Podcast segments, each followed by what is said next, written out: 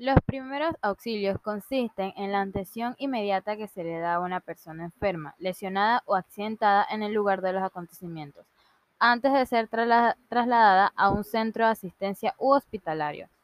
Son medidas terapéuticas urgentes que se aplican a las víctimas de accidentes o enfermedades repentinas. El propósito de los primeros auxilios es aliviar el dolor, la ansiedad del herido o paciente y evitar el agravamiento de su estado. Secuencias de atención.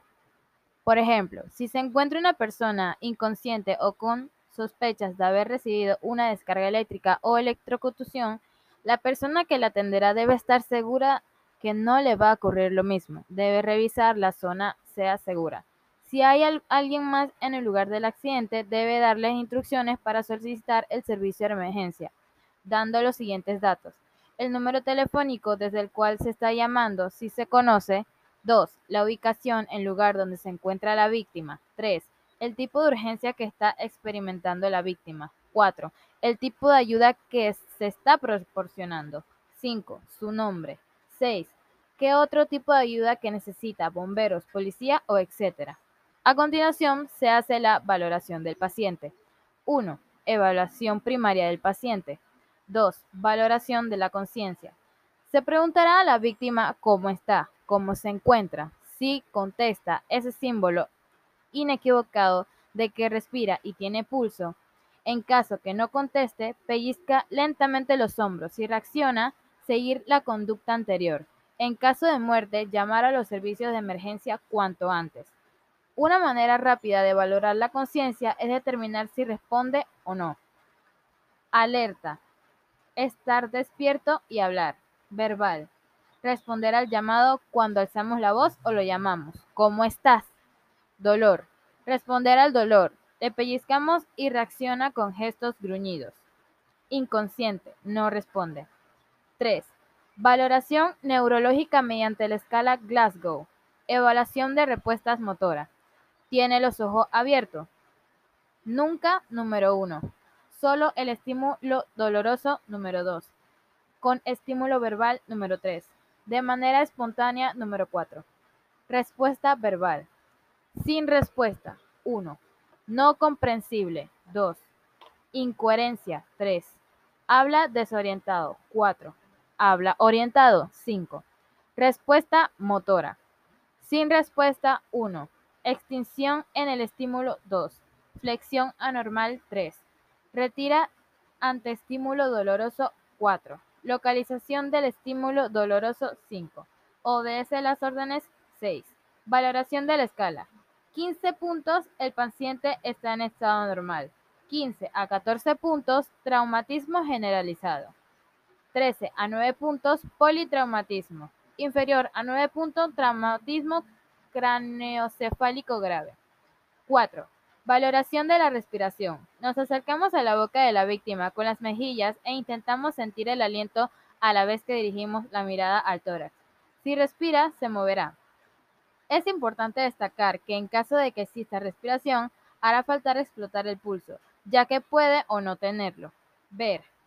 Miramos al tórax si se eleva o no, si se eleva y baja y respira. Escuchar. Con el oído escuchar el sonido de la respiración. Sentir con los dedos índices y medios sentimos el pulso, el pulso carotideo a la altura de la tráquea de la víctima. 5. Activar el sistema médico de emergencias o urgencia. 6. Valorar el pulso. Existen múltiples lugares donde buscarlo. Se divide en dos grupos. Pulso central y pulso periférico. Pulso central. Las arterias carotidea situada en ambos lados de la nuez de Adán en una pequeña depresión de la garganta para sentirlo, presionar levemente con los dedos índice y mayor, nunca con el pulgar. Sentiríamos nuestro propio pulso.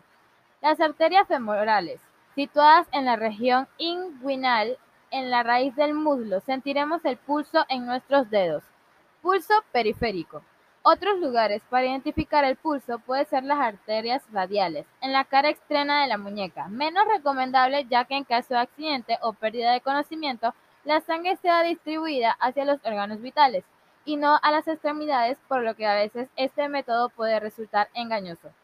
En caso de no encontrar el pulso, iniciar masaje cardíaco, es decir, la reanimación cardiopulmonar RCP. Heridas y hemorragias. Se consideran como heridas a toda pérdida de condición de piel de la mucosa o tejido orgánico producida por los traumatismos o accidente o un acto quirúrgico, como consecuencia de la agresión de los tejidos, riesgos de infección y posibilidad de lesiones en órganos o partes adyacentes de la zona lesionada como músculos, nervios, vasos sanguíneos, etc. En esta situación es necesario poseer reconocimientos de primeros auxilios, para así aplicar las medidas de atención necesarias según la situación lo requiera. La sangre se encuentra circulando por el interior de los vasos sanguíneos, arterias, venas y capilares, que los transporta por todo el cuerpo. Cuando algunos de estos vasos sanguíneos se rompen, la sangre sale de este interior, originando una hemorragia, que puede ser interna o externa. Es importante conocer la atención que se debe entregar frente a una hemorragia, ya que se encuentra de un mal manejo puede causar shock hipo hipovolêmico. Las heridas son lesiones que producen pérdida de integridad de los tejidos blandos. Son producidas por agentes externos como cuchillos o agentes internos como huesos fracturados. Puede ser abierta o cerrada. Leve complicaciones. Los principales riesgos de una herida son la infección y el shock hemorrágico. Clasificación general de las heridas. Están las heridas abiertas, heridas cerradas, heridas simples y heridas complicadas. Clasificación según el elemento que se las produce.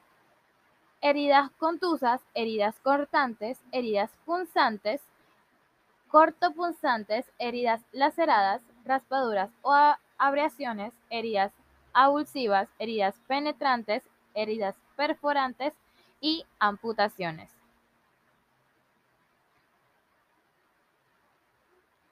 Un botiquín.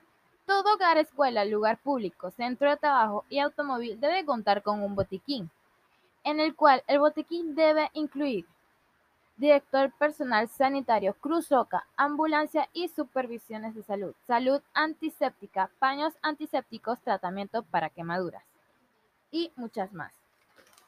A continuación, algunos tips que se deben manejar en los primeros auxilios que el primer tip será tener, eh, tenemos que prevenir los tipos, diferentes tipos de accidentes, mantener la calma durante todo tipo de accidente, preferir ayuda a los mayores y no dar primeros auxilios si no saben.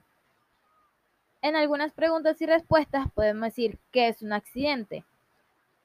Ante todo, tenemos que mantener la calma, respirar al fondo y tranquilizarnos. 2 qué hacer en caso de un accidente, valorar y actuar rápidamente y correctamente en cualquier situación que se dé.